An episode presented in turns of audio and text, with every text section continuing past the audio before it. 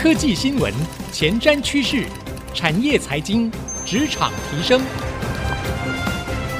科技人关心科技事，欢迎收听《科技领航家》。听众朋友您好，欢迎收听 IC 之音主客广播 FM 九七点五科技领航家，我是节目主持人朱楚文。全球都在封节能减碳，这已经成为各国的一个政策的趋势了。二零五零一定要达到碳中和的目标，这也让电动车蓬勃的发展。最近呢，根据一些研究报告，印度在今年的电动车销量已经可望年增超过四成了。那泰国呢，在电动车的部分已经占汽车销售的九个 percent。这两个新兴国家在电动车的市场上面也都蓬勃发展，更不用说了，像是主要的一些重要经济大国，像美国啊、中国和欧洲，电动车呢可以说是在市场上面越来越受到重视。而电动车的发展，当然也使得相关的商机非常受到大家的关注，那台湾也在这一块急起直追，希望可以分一杯羹哦。特别是呢，很多的电子厂厂商还有半导体的厂商都希望是不是可以有机会来切入到这一块领域？因为我们也看到呢，电动车现在不只是一辆车了，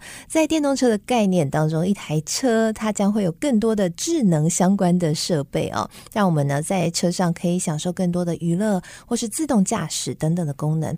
这些电子设备可以带来的智能交通的这种相关的服务呢，可以说是让半导体厂更加的有希望。希望呢，是不是可以切入这一块领域？然而，在汽车这一块领域，安全是非常重要的。不管你的技术是多么的炫、多么的酷，如果不安全，那也是枉然。因为毕竟车子如果出事的话，可是会出人命的。所以呢，如果你的公司今天听众朋友，如果您在半导体，公司上班，或是您在电子业上班，公司告诉您说，现在呢，我们要切入到汽车领域，那到底在安全这方面有哪些部分是我们要特别考量的？有哪些技术趋势是我们要了解的呢？今天这期节目就特别邀请到专家来跟您分享啊，然后特别来聊一聊。我们邀请到的是 SGS 功能安全专家张国良技术经理 Jeff 来到我们节目当中，欢迎 Jeff。大家好，哎，很高兴来参加这样的一个访谈，谢谢。啊，很开心可以邀请到 Jeff 来到我们节目当中。Jeff，一开始我想先问一下啊，你们自己平常就是帮很多的这个汽车电子做安全技术的检验吗？那这几年你们有观察到这样送来的检验有越来越多的趋势吗？是的，这肯定是的，因为刚刚主播讲安全非常重要，所以安全的议题越来越被重视。是，而且应该也有越来越多的电子厂商切入到这一块领域，所以都来找你们做安全检验，对不对？哎，是的。哦，所以其实这真的这个趋势是蛮明确的哈。那这个安全检验的重要性，其实我也蛮好奇，它是不是跟以往我们切入到传统汽车领域，其实也有很多汽车的安规是相仿的。等于说，在电动车这一块，现在也有它特殊需要去检测的安全标准，是吗？是的，因为现在的安全议题很重要，所以对于电子系统它的安全性，除了传统的安规测试，比如说像些电压 EMI 的测试。还有一些震动啊、温度的测试。现在因为这些电子产品在车辆上牵涉到人员的安全，所以必须增加考虑到，一旦这些电子系统它故障的时候，它所造成的这一个车辆上面所衍生出来的风险。这风险可能会造成一些危害，危害到行人，危害到驾驶者，所以这些电子系统都要额外再增加一些保护设计的能力，在这个产品里面来确保这些风险被降低。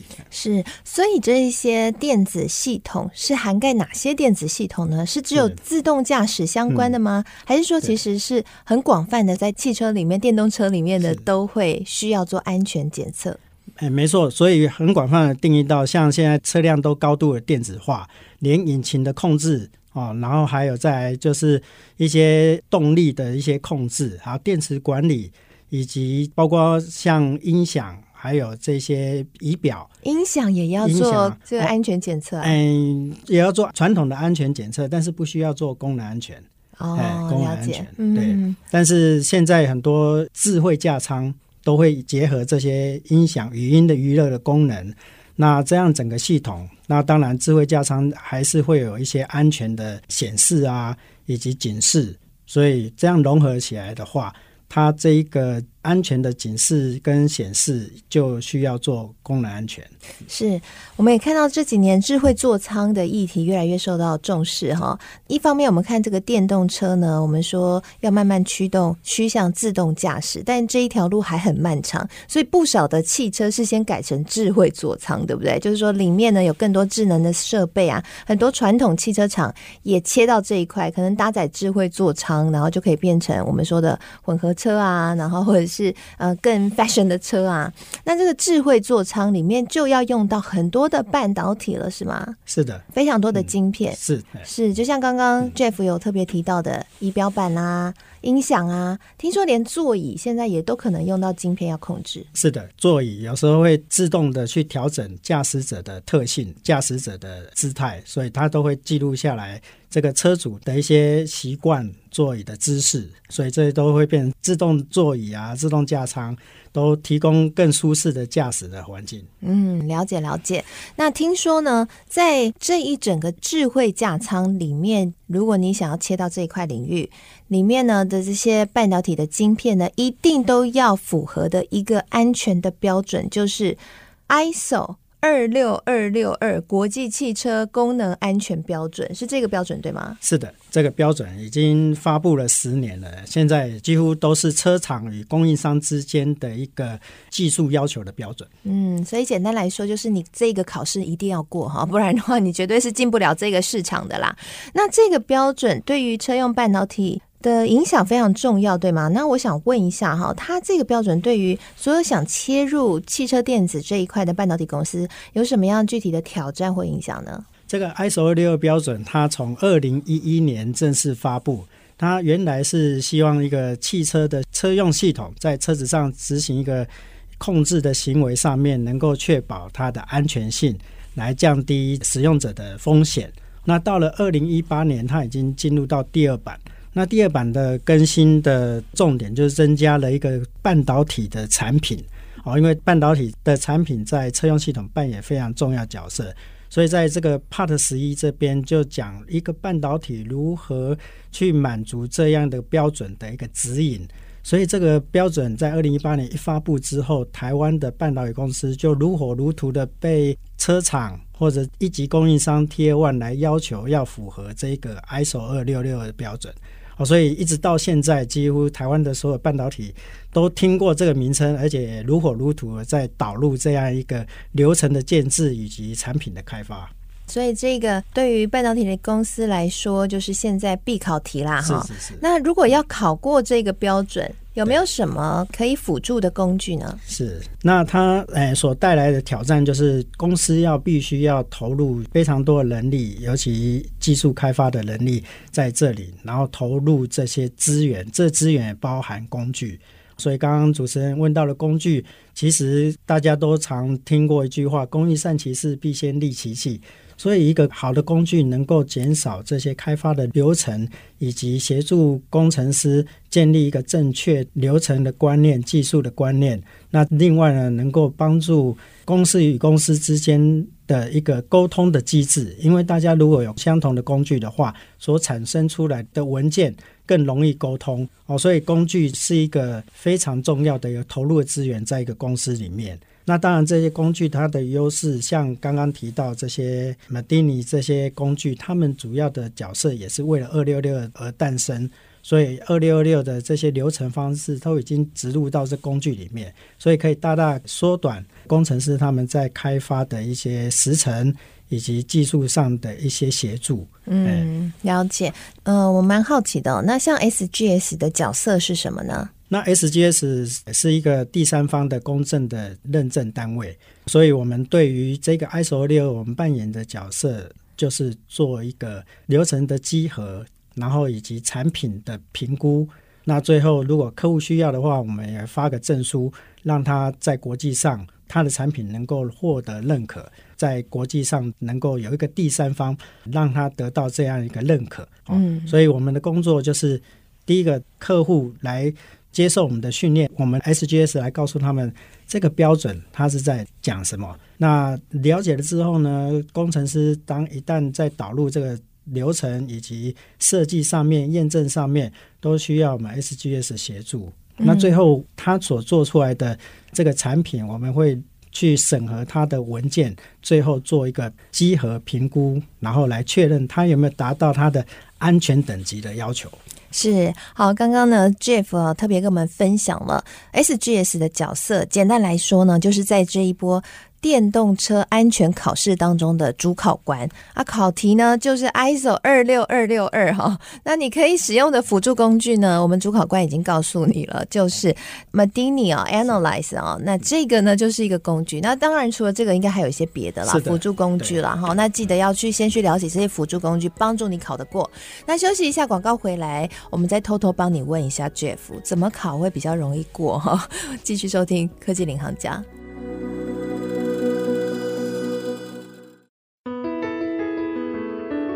欢迎回到科技领航家，我是节目主持人朱楚文。今天呢，我们在节目当中为各位邀请到 SGS 功能安全专家张国良技术经理 Jeff 来到我们节目，跟我们分享一下，如果你的公司想要切入到电动车的领域的话，你一定要知道安全非常重要。那安全其实有认证考试哦。现在呢，国际汽车功能安全标准就是 ISO 二六二六二。我们在上半集节目呢，Jeff 跟我们分享了 ISO 二六二六二为什么重要，还有呢，SGS 身为主考官会怎么帮助大家。那接下来下半集节目，我们要直接请。Jeff 来帮我们分析一下考题，来帮我们的听众朋友谋一下福利哈。好，那我们听众有很多在电子业工作啦，所以有可能他自己在工作岗位上面就蛮头痛这个问题，就是说，那我到底要怎么准备？我们要切入这一块，我们要先了解什么技术趋势？所以是不是可以请 Jeff 帮我们提点一下，有没有什么是一定要知道的？怎么考才会比较容易过？好的，其实 ISO 262这个认证呢，其实它是一个非常大的一个方向，那需要一个团队合作哦，所以它是需要公司里面各个部门来一同协助的。比如说，在这个标准里面，它有提到要有一个安全经理，这个安全经理要熟知这个标准。他对标准的一些要求，能够在公司里面扮演一个种子教官，扮演一个领头羊，来带大家能够过这样的考试。嗯、那 ISO 262它本身也是一个技术标准，所以它技术包含了系统，像我们晶片就是包含软硬体，这样就是一个系统。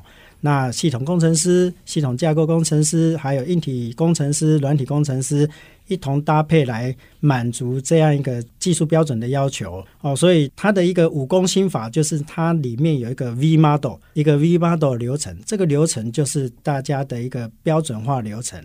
这 V model 里面有非常多的元素要去达到，所以每个工程师都要根据不同的 part、不同的部分来落实自己的这个 V model 在开发流程中。所以 V model 简单来讲，就是左半边的那个 V 呢，左半边是设计跟计划，那右半边就是验证。你如何去验证你所做出来的东西满不满足安全？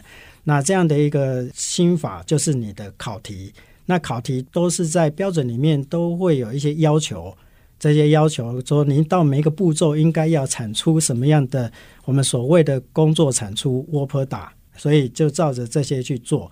那当然我们都是希望先求有，先知道要做这件事情，但是要求好，这个就需要时间了。好，所以需要一些长时间的累积经验、累积技术才能达到达到这些要求。了解。那 Jeff 在你们辅导的过程当中啊，看到这些厂商比较容易犯的错误有哪些？可不可以跟我们偷偷先说一下？是是。首先，常常犯的错误就是对这一个 ISO 技术标准，常常会认为它是一般的品质系统标准，会把它当做 ISO 九千来进行。所以，这个对于研发工程师来讲，会是一个抗拒，因为平常工作就已经很忙了，还要再写这么多文件。还要写成英文，然后还写的要写的前后一致，这些都是一个很大的挑战。这也是为什么需要工具来协助你啊。另外，常犯的问题就是说，大家对于这个标准的一个刚刚讲的轻忽这个标准，认为说赶快做，赶快给老师改考卷就好了，都没有去深入了解为什么要这样做，把这个技术的标准落实在心里面。那只是为了常常会想说，哎，能够应付过去，然后拿个证书，这样就好了。但是事实上，做这件事情不是为了认证，是为了以后怎么去应对你的车厂的客户、T A One 的客户。那这样能够把这个标准融入到你的设计里面的话，这个是这个标准最重要的一个精神。是，哎、欸，我好奇想知道说那些 Tier One 的汽车品牌厂，他们现在都非常看重这个标准吗？是的，所以这个标准已经是国际语言了。当他们在跟你沟通你的产品如何达到安全的时候，他就是用这个 ISO 二六六这个技术标准来要求你。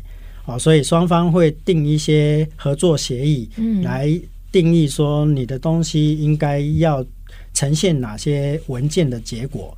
所以这些 Tier One 像 Bosch、像 Conti 这些公司，他们就会用这个标准来做一个合约上面的一个咨询，问你有没有这样的能力，以及交付这些标准的能力，然后来评价说你有没有能力开发这样一个产品。那我蛮好奇，想问，比较重视这些标准的，会不会都是那些传统车厂切入到电动车领域的，还是说一些新兴品牌，譬如说我们比较熟悉的，像特斯拉啊、比亚迪啊，也都很重视这种标准吗？是的，这个这些标准，因为它的开宗明义就是为了电子电机产品，所以不管是传统的内燃机的这些汽车的制造商，或者是新型的这些电动车制造商。ISO 六都是行之有年的一个技术标准，嗯，所以这两类型的车厂都会非常重视这个国际标准。了解，所以真的是必考题了，不能逃避了。那我好奇想问一下，那在你的经验当中，有没有哪些具体的技术或是方法可以有效提供车用晶片的安全性？这个问题问得很好。其实刚刚讲到，它是一个技术标准，所以这个技术标准里面有一些很重要的内涵，包括你怎么去做一个安全分析，分析你的设计够不够安全。所以在这标准，它都有提供一些设计上的建议参考。所以必须要建立的技术，就是大家以前所熟知的失效、失效模式和影响的分析方法，就是大家所熟知的 FMEA。这个是很传统的 IATF 一六九四九的五大核心工具，这是必要的。那现在二六六更进阶的要求，你要做一个量化的失效模式与影响的诊断分析，我们叫做 FMEDA。这个对台湾半导体来讲，公司来讲是一个很新的技术。那他要知道怎么去评估量化计算，来达到标准的要求。那另外还有一些像故障数的分析 FTA。还有相依性的分析，DFA 这些东西都是硬体、软体工程师所要具备的一个技术来做安全分析。那另外在验证测试方面的话，也会增加了一些像故障植入的测试，我们所谓的 fault injection 的这个测试，这也是非常新颖的一个技术。这对半导体公司来讲，很多工程师都要学习这一块的技术。那讲到软体，那软体因为也是一个安全的很重要的元素，所以在软体方面要像做静态的分析、动态测试这些技术，都在这个技术标准有要求。所以这些软体工程师也要担负这样的一个能力，来确保你的软体能够有安全的一个要求。哦，了解。所以不管是软体或是硬体，想要切入到这一块，都需要符合这个安全的验证。是的。那我好奇想问，AI 也是吗？就是 AI 相关，因为我们知道现在电动车要往自动驾驶。或者是说更多 AI 整合的功能的方向前进了，所以 AI 相关晶片也需要吗？是的，这个问题问得很好啊。那科技都一直在演进，在进步，好，所以我常常说，汽车技术标准的三兄弟，在十年前就是 ISO 六二这个功能安全的标准出来了。那在两三年前呢，就新增加了一个标准，叫做资讯安全。另外一个安全，cyber security，啊，它的标准就是 ISO 二一四三四。那讲到 AI 呢，那在去年呢也发布了一个为了自动驾驶的一个技术标准，就叫做 ISO 二一四四八，我们简单称它为 SOTIF。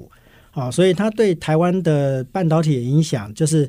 当我们有一些 AI 的晶片，它要去符合这些另外一个安全，这安全就是预期功能安全 SOTIF，它就要开始把这一个标准的一些要求落实在 AI 晶片的开发。那它要做什么呢？当然，它有 AI 强调的，它就是这个 machine learning 啊，机械学习或者是人工智慧。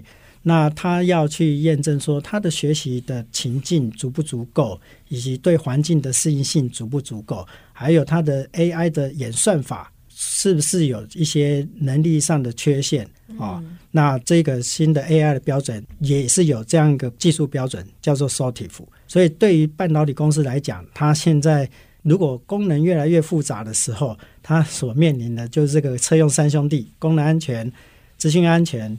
以及这个 SOTIF 要同时融入到它的开发设计流程上面。好，听起来呢，真的是钱难赚哦，考题很多哎。是。那最后是不是可以请 Jeff 帮我们分享一下？好，既然呢考题这么多，钱很难赚，那我们要赚呢就要赚更多一点哈。有没有什么技术创新？你觉得是很有商机的？是。那刚刚我们提到这个现在的汽车就是开始往软体去发展。所以刚刚提到的软体定义车辆，当然我们台湾是一个很重要的半导体聚落，我们有非常完整半导体的设计，还有制造的一个非常好的一个环境。所以踏入汽车电子呢，对于我们台湾来讲，是车用电子来讲是一个很大很好的一个机会。哦，所以我们可以在软体上面的创新，还有我们最引以为傲的先进制程的这些技术，封装的技术。都是可以是我们台湾下一个台湾之光，但是特别提醒一下，因为汽车非常强调安全，那安全的背后就是讲到可靠度、可靠性。好，所以这个可靠度是我们台湾比较弱的一个，因为我们以前 3C 的产品都一两年就 face out，所以就不会太去考虑可靠度。